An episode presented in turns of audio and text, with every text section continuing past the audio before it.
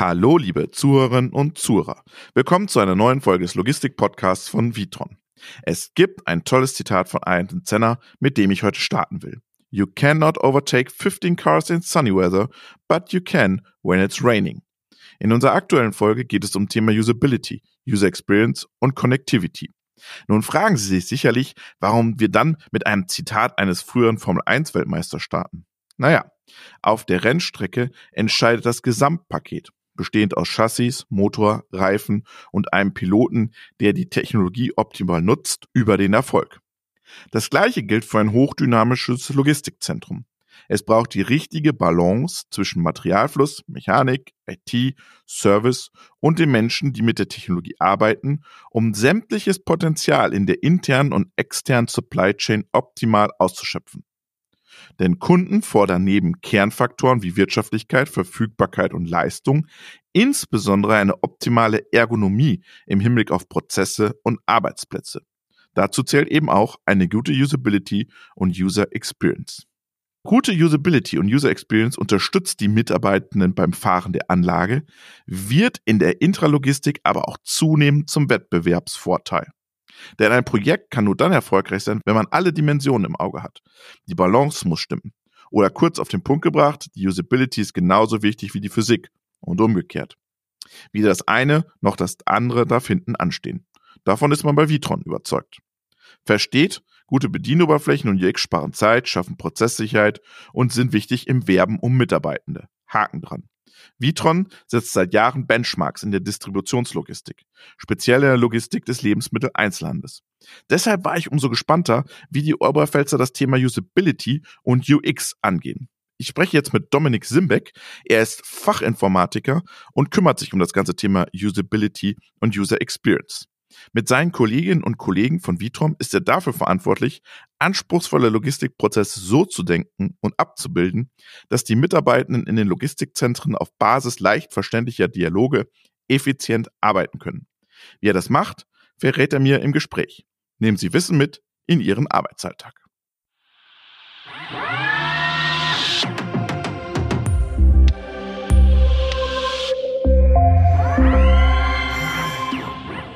Ich grüße auf der anderen Seite der Leitung den Herrn Dominik Simbeck. Hallo, Herr Weber. Hallo, Herr Simbeck, grüß Sie. Sie sind äh, Fachinformatiker, KC-Leiter heißt das, Kompetenzcenterleiter bei Vitron, sind der Mann für die Bedienoberflächen. Bevor wir mal auf eine Vitron-Perspektive gehen, können wir am Anfang mal ganz kurz die Begrifflichkeiten klären. Usability und UX. Das gleiche oder was, was verbirgt sich dahinter? Genau, das sollte man unbedingt mal tun. Ähm, die Usability ist aus meiner Sicht eine Teilmenge der kompletten User Experience. Also das muss man ähm, relativ stark unterscheiden. Wenn man sich die Usability per se anschaut und das relativ platt auf Deutsch mal übersetzt, dann kommt da so ein spärlicher Begriff wie Gebrauchstauglichkeit raus, was im Prinzip nichts anderes bedeutet, äh, als wie gut kann ich mit einem bestimmten Produkt umgehen unabhängig von äh, einem bestimmten optischen Design, sondern wie gut kann ich mit einem Produkt umgehen. Dafür muss man dann eigentlich, ja, ich sage mal, drei Hauptkategorien an Informationen haben. Das erste ist einmal, man muss seinen Nutzer kennen und man muss den Kontext kennen, in dem der Nutzer mit dem Produkt arbeitet. Das wäre auf Vitron bezogen, der Nutzer ist ein Kommissionierer oder ein Umpacker und der möchte in der Logistikanlage in der äh, altbekannten Neonsonne mit einem bestimmten Abstand zum Bildschirm da seiner Tätigkeit nachgehen. Also dass man wirklich den, den ganzen äh, Kontext des Nutzers da beleuchtet. Das zweite, man muss die Anforderungen kennen, man muss das Bedürfnis und die Ziele kennen, die man hinter einer bestimmten Oberfläche ähm, haben möchte. Zum Beispiel, ich möchte diese Artikel umpacken und zwar von einer Palette in einen Behälter und das mit so wenig Interaktionen mit dem Bildschirm wie möglich, weil ich bin ja zum Schlichten da und ich bin nicht zum äh, Bildschirmklicken da. Also das wäre mal so die, die reine äh, Usability. Und wenn wir dann von der User Experience sprechen, dann kann man sich das eigentlich vorstellen wie ja das Ganze drumherum. Also wenn der, der, die Usability der Kern ist, dann wäre die User Experience eigentlich die ganze Schale außenrum. Da kommt dann sowas dazu wie ähm, ja bestimmte Gewohnheiten äh, wenn Sie jetzt jemanden fragen, wie stellst du dir denn die App XY vor, dann sagt er zu Ihnen, ja, genauso wie meine Wetter-App, weil da kann ich auch mit dem Wischen und den Menüs und so weiter. Also eine Gewohnheit, die über den, ähm, über den reinen Arbeitsprozess hinausgeht. Mhm. Dann ist es vielleicht auch so, dass ich mit bestimmten Marken bestimmte Merkmale vergleiche. Also sag jetzt mal, äh, die Vitron-Farben sind blau und grau. Wieso ist jetzt in der Applikation der ganze Hintergrund rot? Also mal ein fiktives Beispiel. Ähm, und was ich persönlich auch immer ganz wichtig finde, dass man den Benutzer nicht nach der Erledigung seiner reinen Aufgabe einfach fallen lässt und sagt, danke, bis zum nächsten Mal, sondern dass man beispielsweise Gimmicks einbaut wie ähm, einen Erfahrungsbericht. Also man kennt es vielleicht aus äh, Teams und Zoom und wie sie alle heißen, dass man nach dem Gespräch gefragt wird, wie gut war denn die Qualität. Also das spielt dann alles mehr in das Thema äh, User Experience rein. Und man könnte das Ganze ja nochmal hochtreiben und sagen, man macht noch eine Gamification rein. Richtig, richtig. Wie gut hast du geschlichtet? Fünf Sterne, vier Sterne, drei. Da, da sind wir aber wieder in einem, in einem etwas heiklen Bereich äh, Bewertung sozusagen. Aber es geht darum, den Leuten auch Spaß an der Maschine zu vermitteln. Oder nicht frei, Spaß, sondern vielleicht Freude oder ähm, ein positives Gefühl zu der Maschine. Ein positives Gefühl, das denke ich trifft es am besten auch. Ja. So, jetzt haben wir gerade gesagt, Usability UX, ein Haken hinter. Das heißt, da sind ähm, Techniker beteiligt bei der Entwicklung. Sie als äh, Fachinformatiker, dann aber auch Psychologen und Designer. Also wir haben vier Bereiche, die diese Thematik ähm, abdecken. Wie schwierig ist es, gute Usability und User Experience zu formen, für den Nutzer zu formen? Also eigentlich sind zwei Sachen ganz, ganz entscheidend. Das eine ist, äh, dass nicht der Entwickler der Oberfläche, also nicht der Vitron WMS Experte, äh, das Design für die Oberfläche macht und den User Experience Prozess so. führt. Das war früher so, genau. Wir haben uns da entsprechend personell verstärkt. Äh, das passt wunderbar. Also das sind äh, Kollegen aus, aus dem Bereich Prozessmanagement, äh, so aus, aus dieser Ecke, die das wirklich dann auch von, von der Technik her gut anpacken können, also von der Frage- und Prozessmodellierungstechnik her. Äh, und die sind auch, äh, wie gesagt, keine Techniker, die das dann äh, bis ins Detail WMS-seitig verstehen, was da wie gebucht wird, weil das führt unweigerlich immer dazu, dass man Sachen unnötig verkompliziert und eigentlich vom, vom, vom eigentlichen Ziel, nämlich für den Kunden, für den jeweiligen Prozess eine optimale Oberfläche entstehen zu lassen, dass man da sich gerne mal verläuft. Es ist ja spannend. Also das Wichtige ist, dass im Prinzip eine Vereinfachung stattfindet, weil eure Prozesse ja sowieso so komplex sind in euren Logistikzentren, dass ihr die versucht, für den jeweiligen Anwender so einfach wie möglich darzustellen. Genau, bisherige Benutzeroberflächen sind sehr häufig eben durch bestimmte, ja, Hochlaufproblematiken und Inbetriebnahmethemen entstanden. Da ist die Sicht auf so eine Anlage eine ganz andere, wie ich sie dann später vielleicht im täglichen Betrieb habe. Äh, und deswegen ist es extrem wichtig, dass nicht der Techniker, der das Ganze in Betrieb nimmt und der den Hochlauf begleitet und optimiert, bis das ganze System mal fertig ist, äh, die Oberfläche macht, sondern jemand, der sich von Anfang an User-Centered Design heißt er so schön, mhm. von Anfang an auf den Anwender konzentriert. Wie geht Vitron, wie geht das Team Usability, User Experience dann vor? Ja, also bei uns ist so in den letzten, würde sagen, eineinhalb, zwei Jahren da dieser äh, User-Centered Design-Prozess entstanden, der sich, wie gesagt, um den Endbenutzer dreht. Und da ist es konkret eigentlich so, dass man erst einmal eine Bestandsaufnahme macht, also eine Ist-Analyse macht. Da kann die Quelle äh, für die Ist-Analyse entweder sein, dass man eine bestehende alte, in Anführungszeichen, Oberfläche hat, die man migrieren möchte mit, mit neuer Usability oder tatsächlich vielleicht auch eine neue Funktion, die in, in neuen Systemen dazukommt. Aber der erste Schritt ist eigentlich immer, sich mit den späteren Anwendern zusammenzusetzen und äh, mit verschiedenen Fragetechniken wie Personas, bestimmten Skalen abfragen und dergleichen ähm, rauszufinden, wie zufrieden ist der mit der Ist-Situation und dann äh, modelliert man eigentlich diesen Prozess einmal komplett in einem Tool runter. Das macht man ganz bewusst so, dass man sich von der konkreten Dialogoberfläche verabschiedet, weil es in, in, in einem theoretisch modellierten Prozess einfach leichter fällt, bestimmte Optimierungen vorzunehmen. Das ist zugleich auch der nächste Schritt, da Potenziale zu suchen, vielleicht äh, Prozesszweige, die doppelt vorkommen und die man dahingehend äh, optimieren muss, bestimmte Bedürfnisse zu ergänzen. Äh, und dann geht man im dritten Schritt her und macht erste Skizzen, macht erste Wireframes, die man dann wieder mit den Anwendern entsprechend durchgeht und das Feedback wieder einfließen lässt. Und erst dann entsteht eigentlich der klassische UI-Prototyp, wie man kennt. Also den modellieren wir dann mit Adobe XD, wirklich pixelgenau mit den entsprechenden Design-Guidelines, Icons, Farbschemata und so weiter. Und wenn dieser äh, Prototyp fertig ist, dann gibt's eine ja, kurze Spezifikation und dann erst geht das Ganze in den Entwicklungsprozess. Das heißt aber, wenn ich es jetzt richtig verstanden habe, die Vitron-Kollegen schauen auch den Mitarbeitern in der Kommissionierung zum Beispiel zu, wie sie den Prozess gestalten, wie sie auch die Interaktion mit dem Human-Machine Interface, mit der Bedienoberfläche gestalten, welche Interaktionen sie vollziehen, um dann rauszufinden, wie sieht der ideale Prozess aus. Genau. Oftmals ist es ja auch wirklich so, dass äh, die MitarbeiterInnenanlagen bestimmte Handgriffe aus dem FF halt einfach so machen, weil sie es so gewohnt sind. Genau, klick, hier, äh, klick, hier. Ja. Genau. Und da eben von außen mal diesen in Anführungszeichen unbefangenen Blick äh, von unseren UX-Experten zu haben, äh, die dann auch sagen, warum machst du eigentlich das die ganze Zeit so? Und dann wird es den Anwendern erst richtig bewusst im Dialog mit den Experten, ja, stimmt eigentlich, das könnte man doch viel einfacher machen. Und so, ähm, so geht das ganze Thema dann los, ja. Da haben Sie recht ich erinnere mich noch, als das iPhone auf den, auf den Markt kam, da, da kam, kam so eine ganze Usability UX-Welle über die Industrie. Und am Anfang wurde immer gesagt, na ja, so in Zahlen und so, das können wir nicht so genau sagen, wie viel Usability jetzt bringt. Ähm, ist man da mittlerweile weiter, dass man sagen kann, ja, das bringt auch äh, monetär x Euro oder Zeitersparnis oder Prozesssicherheit? Das kann man mittlerweile auf jeden Fall sagen. Von der Zeit, die Sie sprechen, das war so die klassische ja, ich sag mal, äh, Google Analytics Zeit, wo man halt mhm. irgendwie Besucherzähler und äh, wo kommen, woher kommen die, die Leute, die auf meine Webseite zugreifen und so. Genau, ja, also waren genau. wirklich alles Technologien und Methodiken, die für die Industrie schlecht geeignet waren. Ja. Aber mittlerweile gibt's da Verfahren wie Time on Task, wo ich wirklich halt dann stoppe, wie lang braucht ein Mitarbeiter für einen bestimmten Arbeitsprozess das kann ich relativ schön dann wieder vergleichen mit äh, zwischen alter Oberfläche, neuer Oberfläche. Dann gibt's äh, Mechanismen wie äh, Search versus Navigation. Das ist ja ein bisschen so die, die Theorie, äh, wo man sagt, wenn ein Menü nicht gut genug ist, dann fangen die User zu suchen an.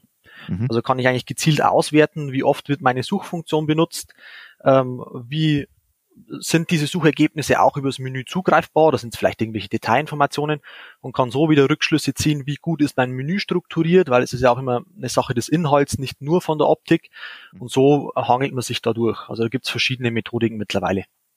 Und kann man sagen, Zeitersparnis, Prozesssicherheit, äh, was sind so da die, die Kenngrößen? Prozesssicherheit auf jeden Fall. Das ähm, ja, braucht man, glaube ich, nicht großartig messen. Das kommt tatsächlich eben bedingt dadurch, dass wir früher ja diese starre Entwickleransicht, sage ich mal, hatten und jetzt eben hinwollen zu einer Benutzeransicht. Äh, wenn ich von meinem Prozess nicht mehr großartig nach links und rechts ausweichen kann, bekomme ich automatisch Prozesssicherheit rein. Mhm.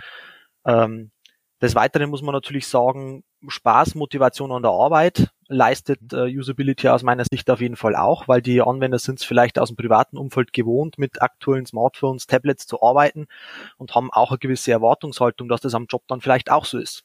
Mhm. Und das sind alles so, so Themen, die da reinspielen sind die Kunden da bereit, Geld zu bezahlen? Also, wenn dann äh, der Projektkollege von Vitron kommt und sagt, hier ist das unsere Idee und das ist noch der Kollege Simbeck, der wird euch noch eine schöne Oberfläche verkaufen, sagen die, oder gehen wir noch mal extra was voraus oder wird das vorausgesetzt? Bei neuen Kunden wird es aus meiner Sicht auf jeden Fall vorausgesetzt und es ist auch ein Stück weit unser Anspruch, äh, dass wir zukünftig den Benutzern für sie optimierte Oberflächen liefern wollen. Von der Umsetzung her machen wir aber tatsächlich auch so, dass das äh, potenziell ein Modell wäre äh, oder ein, ein, ein Softwarebaustein ist, der nachrüstbar ist bei bestehenden Kunden. Da gab es vereinzelt auch tatsächlich schon Anfragen, wo die Kunden sagen, ah, diese und jene Oberfläche, die wirkt ein bisschen sperrig und könnten wir da uns nicht einmal zusammensetzen, uns den Prozess anschauen. Und genau da setzen wir dann mit entsprechenden Modellen dann an. Jetzt gibt es ja Unternehmen, die machen nicht nur ein Single Sourcing, die haben eine Schäfer-Anlage, eine Vitron-Anlage, eine Knapp-Anlage, eine Vanderlande-Anlage und alle habt ihr unterschiedliche Bedienoberflächen. Gibt es da nicht ein bisschen auch einen Trend dazu, die Oberflächen zu standardisieren, dass der Mitarbeiter, der vorher im, im Vitron-Kühllager war, jetzt auch im, im, im Trockenbereich mit der äh, Schäferanlage arbeiten kann? Tut sich da die Industrie so schwer, da auch mal Standards übergreifend zu setzen? Da muss man, glaube ich, unterscheiden äh, zwischen, was ist der Arbeitsprozess in der jeweiligen Anlage. Der unterscheidet sich natürlich, weil jedes System ist irgendwo ein bisschen anders. Aber wenn man von, von ähm, ich sag mal, Design Guidelines spricht, wie es jetzt beispielsweise Material Design ist, dann äh, ist es schon eine gute Idee, sich daran zu orientieren. Also machen wir ja jetzt, jetzt auch mit unserem, unserer neuen Designphilosophie, dass wir uns da mit Material Design orientieren. Ist jetzt aber nicht so, als gäbe es da irgendwo auf höherer Ebene zwischen den äh, Unternehmen irgendwelche Absprachen. Oder eine, eine Richtlinie oder sowas oder, oder eine Richtlinie, Standard genau. Hm. Was ist Material Design? Kannst du das mal erklären? Was, was, was verbirgt sich dahinter? Material Design ist eigentlich eine, ja, ich würde sagen, Design-Richtlinie, die nicht nur ähm, bestimmte Größen von Oberflächenelementen, sondern auch die Darstellung von Oberflächenelementen ja vorgibt oder einen, einen Orientierungspunkt gibt. Material Design äh, stellt aber auch beispielsweise bestimmte Icon-Sets bereit, wo man sagt, wenn ein ein History-Button äh, da ist oder wenn ein Refresh-Button da ist, dann ist das immer der gleiche Pfeil, der auf dem Refresh-Button drauf ist. Dass man so auch äh, es ein bisschen schafft, vielleicht vom Konsumermarkt, vom privaten Sektor zum Industriesektor irgendwie die Brücken zu schlagen, weil das Refresh-Icon ja überall gleich ausschaut. Mhm. Also so derartige Vorgaben äh, gibt's da. Ah, da kommen wir ja schon in so eine gewisse freiwillige Standardisierung dann rein. Genau.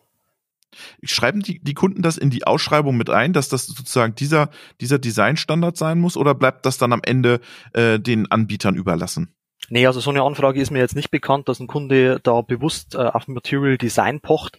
Das ist mehr was, was sich dann, glaube ich, äh, ein bisschen im, im Unterbewusstsein während der Testphase und im Hochlauf dann von selbst ergibt, weil die Mitarbeiter halt einfach wissen, dass das Icon ein Refresh-Icon ist.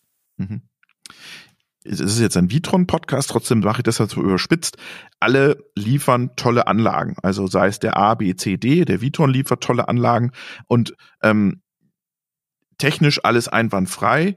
Jetzt ist die Frage, kann ich mit UX und Usability noch beim Kunden sozusagen den letzten Unterschied machen. Glaubst du, dass da was geht, dass man sagt, okay, und aber bei denen ist die Bedienoberfläche richtig gut, da können unsere Leute schneller anfangen, da sind sie schneller eingelernt, dass das ein Entscheidungskriterium wird oder ist bei, bei, bei der Investition?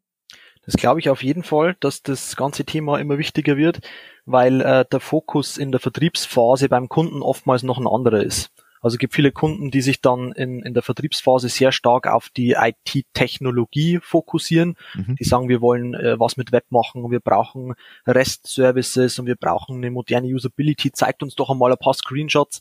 Äh, und dann später, wenn man das Projekt realisiert und der Hochlauf naht und so weiter, dann verschiebt sich das äh, immer stärker in Richtung Logistik und in Richtung Kommissionierung, Materialflüsse und so weiter. Aber gerade in dem Stadium, wo dann auch Entscheidungen getroffen werden, ist der Fokus schon auf solchen Themen. Ah, spannend, dass man sozusagen, wenn man sozusagen die ersten Designs bekommt, dass man sieht, passt das oder passt das nicht zu uns. Genau richtig. Ähm, jetzt haben wir mal über den Kommissionierer vor allem gesprochen als Beispiel, aber äh, diese Bedienoberflächen müssen ja so modular sein oder ist der Wunsch ja auch, dass auch der, die Management-Ebene per iPhone oder per Android-Handy mal schnell auf die Daten zugreifen kann und will. Dashboards in, im Leitstand. Wie schafft ihr es sozusagen eine Modularität in diese, in diese Bedienoberflächen reinzubekommen? Ja, wir kennen unsere typischen Benutzerrollen in unseren Systemen und dann äh, muss man eben schauen, eben durch derartige Prozesse wie den UX-Prozess, auf welcher Ebene machen welche Informationen Sinn. Da mhm. muss man halt auch mal das Management fragen, muss sagen, welche Kennzahlen sind denn für dich wichtig. Der wird dann vielleicht sagen, ich will High-Level sehen, passt alles oder passt was nicht. Mhm. Äh, da muss man mit dem typischen Leitstandspersonal reden, die werden dann sagen, mich interessieren Tourfertigkeiten, äh, Nachschubhandling, Lagerfüllgeräte und dergleichen. Und ein Wartungstechniker wird vielleicht sagen, für mich ist interessant, wie viele Störungen habe ich denn pro 1000 Colli und was sind die ersten Ecken, an denen ich arbeiten muss. Ähm, meine, die Informationen haben wir alle. Wir machen das ja auch schon ein paar Jahre. Wir müssen die eben jetzt nur so transparent nach vorne bringen, dass äh, der jeweilige Anwender auch was damit anfangen kann. Auf dem jeweiligen Medium, auf dem er unterwegs ist natürlich das finde ich spannend mit dem Medium, weil ähm, die, die Manager sind ja, waren ja so die ersten, die das iPhone bekommen haben und es gibt dann immer so ein bisschen, der VDMA hat das auch mal ganz gut dargestellt, durch diese, dass das Management auf einmal eine ganz andere Bedienoberfläche hatte, haben sie gesagt, wir brauchen sowas auch in unseren unteren Bereichen, also auch auf der Maschine, dass da so ein Impuls davon da war. Hat der, der Consumer-Markt, drückt der euch und schiebt der euch und schiebt euch immer wieder zu neuen Technologien und zu neuen Oberflächen oder lasst ihr euch davon gar nicht beirren? Ja, das ist nicht, nicht ganz schwarz-weiß, glaube ich. Klar, der, der Konsumermarkt, der drückt da massiv rein, vor allem eben auch durch die Anwender, die das aus ihrem privaten Umfeld oder aus verschiedenen anderen äh, Tätigkeiten eben kennen, dass man moderne Technik benutzt. Da ist ein gutes Beispiel so ein klassisches Tablet versus das alte Schaltpult mit irgendwelchen Folien, Tastaturen und, und dergleichen. Äh, klar schauen wir uns die technologischen Trends an. Äh, Wäre schlimm, wenn wir das nicht tun würden. Aber man muss natürlich auch ganz klar sagen, nicht jeder technologische Trend ist sinnvoll und wir, wir rennen da auch nicht jedem Trend hinterher, sondern schlussendlich ist entscheidend, äh, wovon, von welcher technologischen Innovation hat der Kunde schlussendlich einen Vorteil. Mhm. Lass uns doch mal am Ende nochmal so einen kleinen Ausblick auf die Technologien machen. Ich gebe dir immer ein Stichwort und vielleicht dann einfach äh, Zukunft sehe ich ja oder nein und vielleicht eine kurze Begründung. Ähm, AR und VR, also Augmented Reality und Virtual Reality. Sehe ich beides äh, in unserem Segment nicht. Mhm. Äh, Gab es auch von verschiedenen Mitbewerbern schon ähm, ja, Testballone mehr oder weniger, wo man dann äh, das ganze AR-Thema mit irgendwelchen äh, Google Glasses und dergleichen in der Kommissionierung einsetzen wollte in einem manuellen Lager, wo sich aber gezeigt hat, ja, die Technik ist vielleicht noch nicht ganz so weit und der Mehrwert, den ich dadurch habe, der ist im Vergleich zu einem äh, RF-Gerät, das ich vielleicht am Handgelenk trage, äh, nicht, nicht nachweisbar. Und schlussendlich ist es halt der Ko äh, Kostenfaktor. Ich meine, die Gläser sind äh, auch nicht gerade günstig. Ja. Gestensteuerung? Gestensteuerung ist äh, ein relativ schwieriges Thema und wird aus meiner Sicht eine Nische sein. Also vereinzelt gibt's solche Bemühungen schon, dass ich sage, ich baue an irgendwelche ähm, automatisiert fahrenden Gabelstapler unten Sensoren hin, so klassisch wie bei der Parkklappe, mhm. dass ich da unten mit, äh, mit dem Fuß durchfahre und so einen Kommissioniervorgang bestätige, aber wird aus meiner Sicht eine Nische bleiben.